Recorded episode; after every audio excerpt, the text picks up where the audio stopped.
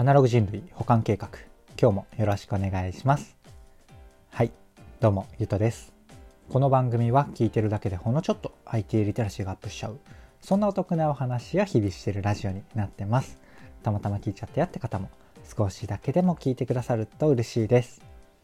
はい。ということで今日は何の話をしようかなっていうと非エンジニアがプログラミングと少し仲良くなるとできること。音声処理編というテーマでお話をしてみようかなと思います。いつも通りながらでなんとなく聞いてください。はい。ということで早速本題なんですが、今回の話はですね、こうやって音声配信をしている僕がですね、こう作業とか、えー、やってることをですね、もうちょっと自動化とかできないかなとちょっといろいろこう調べたり試したりして、えー、結構うまくいったので、それをシェアするっていう、そんな回ですね。はいまあ、結局やったことはプログラミングなんですけれどもやっぱりこうやってあのこの配信を聞いてくださるような、えー、あなたなので音声には多少ならならず多少なりとも興味があるわけじゃないですか。なので今までもしかしたらねプログラミングって何ぞやとかうわ嫌いだよもうやめてくれよってそういう方もですねこの音声が入り口とか音声が関わったらですねもしかしたらちょっとね聞きやすいというか興味を持つきっかけになるんじゃないかなとこうねちょっと妄想しながら、えー、話してみるというそんな回になっておりますります。なのでですね今ちょっとうわーって思った方もですねちょもうちょっとだけこうあの停止ボタンとかあの次へ行かずにですね聞いてくださるとあのめちゃめちゃ嬉しいです。はい。ということで、えっと、本題というかタイトルの回収のところに戻ると結局今ちょっとなんかしれっと言ったような気はするんですけどあの結論ですね個人的な作業の自動化っていうのがあの気軽にプログラミングでできるようになるんですよね。やっぱり世の中に出てるツール、まあ、パワーポイントとか、えー、そういうエクセルとか、そういうところはイメージしやすいですし、まあ、ポッドキャストとかね、聞いてる方であれば、それの配信ツール、アンカーとか、こう、スタンド FM とか、えー、ラジオトークとか、ボイシーとかね、これ配信のアプリとしても、えー、使われているツール的なものでもね、あの、役立ってるというか、使えるじゃないですか。そういうところも結局裏側にはプログラミングがあるんですが、まあ、意識しないですよね。で、結局そういうものってみんなにこう、使いやすくしてるので、なんか個人的なニッチな変な作業ってやっぱ自分でこうプログラミングなり、えー、できた方があのめっちゃね効率化できるんですよね。で僕はねあの非エンジニア僕はエンジニアではないんですけれどもまあちょっとプログラミングかじるぐらいはできるし、まあ、数学で言うとねこう大学院までやってたりするので素養っていう意味だとまあまああるのかもしれないなっていうそんなレベル感ですね。はいで、えっ、ー、と、なんだろうな、イメージのところからもうちょっとだけお伝えをすると、なんかウェブサイトとかスマホアプリそれこそあのスタンド FM とかそういうレベル感にツールとしてこう出すと結構難しいんですけれども本当に自分のパソコン内専用ここでしか動きませんよみたいなプログラムだとね結構手っ取り早手っ取り早いしなんだろうな考えることも少なくて済むんですよ。要はこうアプリケーション、まあ、スマホアプリとか Web のアプリケーション、まあ、いわゆる Web サービス Web サイト的にするともうね考えないといけないこととかやらなきゃいけないことが、まあ、1つ2つ3つってこう増えていくんですよね。まあ、ただもうパソコン内でなんだろうなイメージ、うん、もうちょっとだけ具体的に適当なことを言ってしまうとなんだろうな実行ってポチッとやっただけでもう一連の動作が全部終わるみたいなで別にカスタムできませんよみたいな。なんかこうツールとかだとあるじゃないですか。音量はこうしてとか、えーと、こういう風に切ってとかいろいろあると思うんですけどそれをねもう自分の専用のカスタマイズとして自動化を全部してしまうみたいな。そんなことをね今回もやったんですが、えーと、それをねもう皆さん向けのツールとしてウェブサイトとか、え、アプリにすると、まあ、結構難しいというか面倒。なわけですが、まあ、自分専用ならね結構、えーと、手っ取り早くて実際この工程的にも本当にシンプルにはなるのでなんだろうな。まあ、ちょっとこれ、最後に話した方が良かったような内容なんですけど、あの、プログラミングね、何から始めようかなっていうのは結局難しい話なんですが、割とこういうなんか自分が使うツールとか自分がやってる作業、まあ、Excel とかね、スプレッドシートの、えー、っと計算とか、えー、こうなんかやってる人いるじゃないですか、こう、なんだろうな、列を削除して、こことここをこうやって結合してとか、いろいろやってる普段の作業でね、日常のなんかデイリータスクでやってる人とかいると思うんですけど、プログラマーとかがね、これそれを見るとね、本とやめてほしいというかやめなよっていう感じなんですよね。まあ、ちょっとなんか今回の話から だんだんそれてきたのであでもまあもう一言だけ言うとそういうのをねプログラミングがちょっとできると結構効率化できますよっていうところですね。なんか本題に入る前というか具体的に僕がやった話の前で5分話してしまったんですがやっとねちょっと音声の話に、えー、と持っていくと今回僕が何をやったかっていうとえっとねなんだろうなまあ、うん、3段階でやったんですよね。で、何をやったかっていうと、えー、3段階っていうか、3種類やりました。まあ、1個は、えっ、と、まあ、録音したね、音声ファイルに BGM をつける。で、えー、オープニングを最初の方につける。で、最後にエンディングをつける。まあ、やったのは結局これだけなんですけれども、普段どうやってやってたかっていうと、えっと、ちょっとね、あの、あのソフト名出てこないんですけど、パソコンでね、有料で6000円ぐらい、あ、フィモーラだ。フィモーラっていう動画の編集アプリを6000円ぐらいで、えー、売ってるので僕は持ってるんですけれども、それで、ね、音声だけでも編集ができるので、えっと、録音した音声を読み込んで、えー、背景がね、まあ、10分とか20分とか僕の配信があるんですけど、BGM ってね、1分か、1分から2分ぐらいの BGM をつけてるんですよ。それで、なので、えっと、音声を読み込んだら、1分の BGM とかですね、あの、収録分だけリピートするようにコピペして、えーと、オープニングの、えーと、3秒4秒ぐらいの、えー、イントロみたいなところを最初にくっつけてで後ろに終わった後に5秒ぐらいのエンディング、まあ、それもまあ編集済みなんですけど、まあ、1分ぐらいのやつね。5秒だけいいところだけ撮って、えー、エンディングとして使ってるっていうのを、えーとまあ、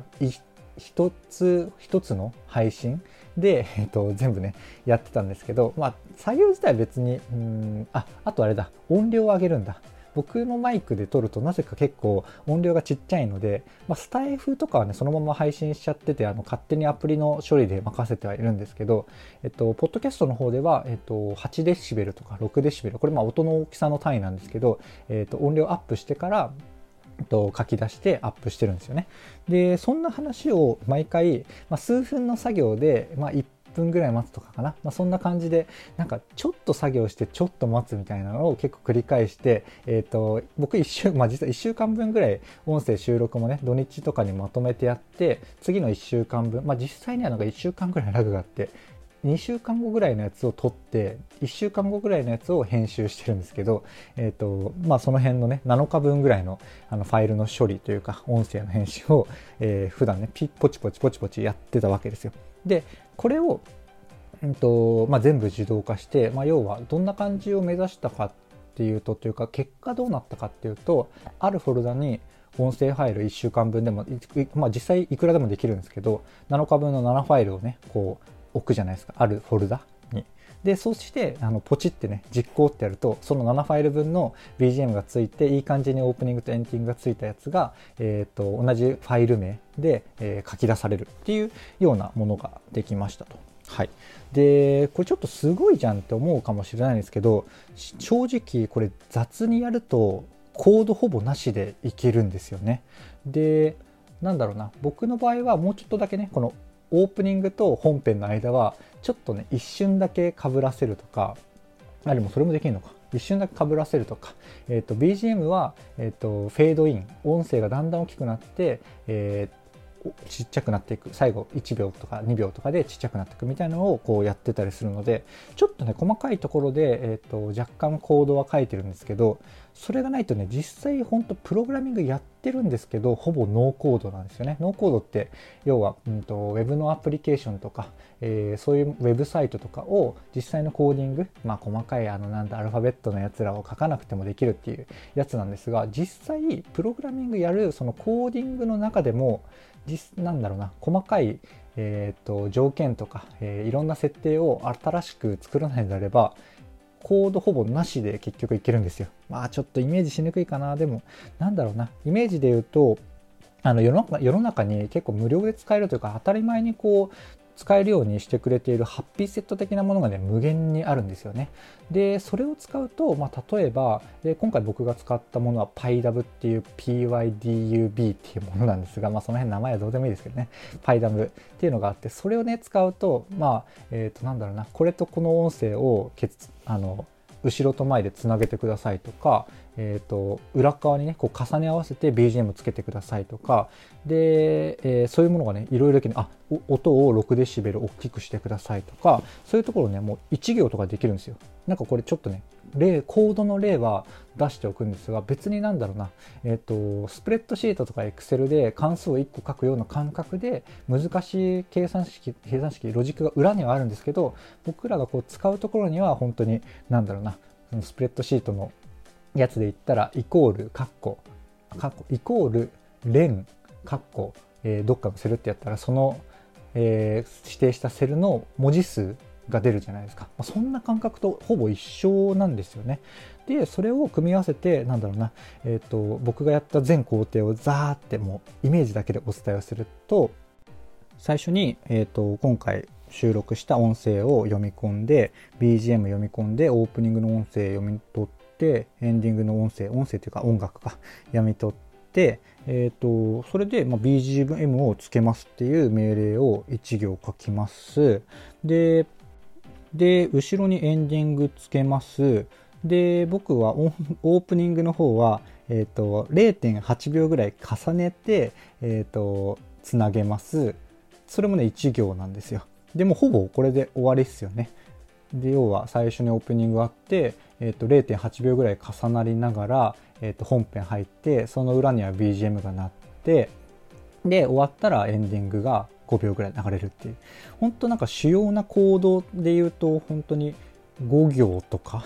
なんですよね。で、まあ、実際のところで言うと僕はね、もうちょっとだけなんか細かいことをね、カスタムしていろいろやったので、うんとまあ、全体で言うと100行ぐらいのコードにはなってるんですけど、まあ、それでもね、実際なんか大雑把にやるだけのところで言ったら僕の、え、ー、と、頭を全く使わずにそのなんかツールをポイント入れてそこの中にね、えー、とファイルをぶっ込むみたいなそんな感じでできちゃうんですよね。なのでなんだろうなまあ、うんと、タイトルのところの回収ちょっと雑だったかなとあの今思うと思ったのでもう一段階、うんと、補足説明を加えるとなんかこう一般の人というかエンジニアじゃない人の多くの感覚であるなんか一般的なツールってあるじゃないですか。パワポとかエクセルとか。そういうのが便利だよねって言ってる者たち。で、えっと、プログラミングできるとなんかもう一歩先までそういうツールの感覚になるんですよね。で、今回僕がご紹介したようなこの PyLab っていう音楽、音声を処理できる、えー、なんかハッピーセット的なものが、えっと、なんだろうな、プログラミングできない人からだと結構こう何段階も遠くにある存在なんですけど、プログラミングがね、ちょっとわかると別になんだろうな、まあそういうそれをうまくめちゃめちゃカスタムして何かやりたいとかじゃなければ、えっと、ちょっとね、うんと、本当にプログラミングのエディターを開いて、えー、ちょっとね、それを実行する環境とかを誰かが整えてくれるか、まあ、自分でね、何とかするかっていう、整える最初の作業さえできれば、別になんか難しい複雑なロジックを書く必要もなく、えっ、ー、と、何かをね、自動化したり、まあ、スプレッドシートを操作したり、こうやって音声ファイルをね、あの処理したり画像ファイルとか動画をね編集したりできるっていうところなんですよね。うん、なんかこうなんだろうな。やっぱま単純な話ではあるんですけど自分のこう知識技術がこう上がっていけば上がっていくほど便利になる便利なところのレベルがこう上がっていくんですよね。なんかすんごい当たり前のことは言ってるのは重々承知してるんですがその感覚を持ったらやっぱり、ね、もうちょっとプログラミングってうんと、なんだろうな、うん、み自ら複雑なアルゴリズムをねかける必要はねみんなはないと思うんですよみんながみんなそんな風になれる必要は。でもなんかやっぱ使いこなせるっていう意味だと僕はまあ全人類やれるようにならないといけないんだろうなとは思っていて。まあでもその使えるようになるやりやすさみたいなところは今はまだちょっと若干ハードルが高いんですよね。この僕の使ったこの、えーと、PyDAV っていうものとかは、言語で言うと Python を使ってるんですが、まずね、あの、Windows とか特にそうなんですけど、Python を使える関係を実際はね、こう、まあ、ポチポチなんかネットを参考にすればできるっちゃできるんですけど、そこから準備をしなくちゃいけなかったりするので、なんかこう、条件分岐とか法文とかがあのプログラミングであるんですけど、そこをね、こ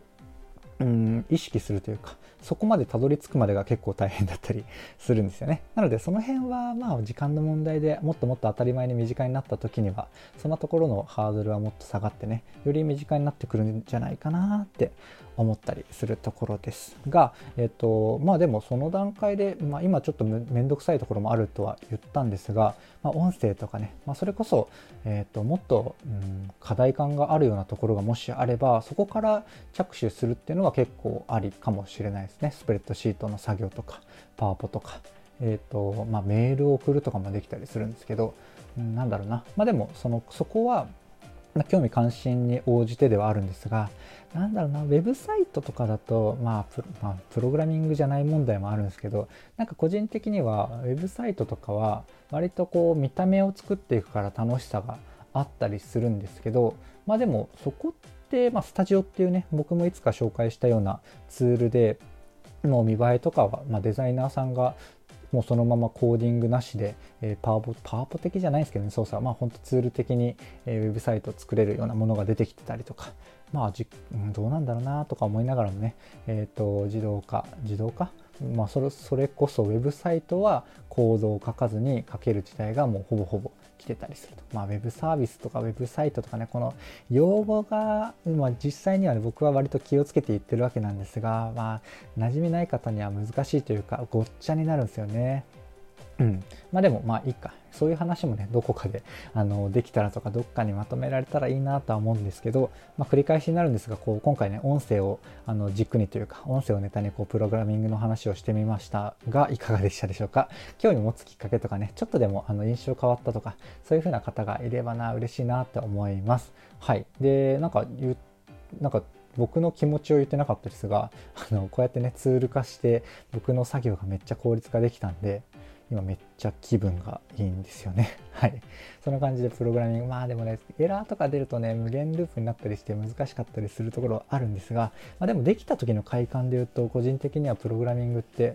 うーん、なんだろうな、自己満足の高さみたいな、何て言うんだろうな、こう満足度の高さみたいなもので言うとあらゆるものの中でも結構上位に来たりするので、まあ、そういう意味ではね僕は結構プログラミングが好きだったりするんですよねまあ好きな人の意見なのでちょっと難しいところであるんですがちょっとね、あのー、取り組んでみたいなって思ってくださる方がいたらまあ、一人でもいたらね今回の配信はちょっと嬉しいなっていう感じでございます。はい。ちょっとでもね、役立ったかなとか、いいなと思ってくださった方がいたら、いいねとかフォローとかコメントやレターをいただけると嬉しいです。こんな感じで僕の配信では Web とかアプリとかテクノロジーとか、そういう話をね、あの、題材にしてるんですが、どちらかというと僕の妄想の話とか感想とか周辺の知識、そちらがメインとなっております。今回はなので、割とイレギュラーでひたすらね、僕がやったプログラミングの話を、あの、音声をテーマにお話をしてみたっていう、そんなちょっとね、イレギュラーの回です。はい、そんな回ですね。はい、最後までお聴きいただき、本当にありがとうございます。ではまた。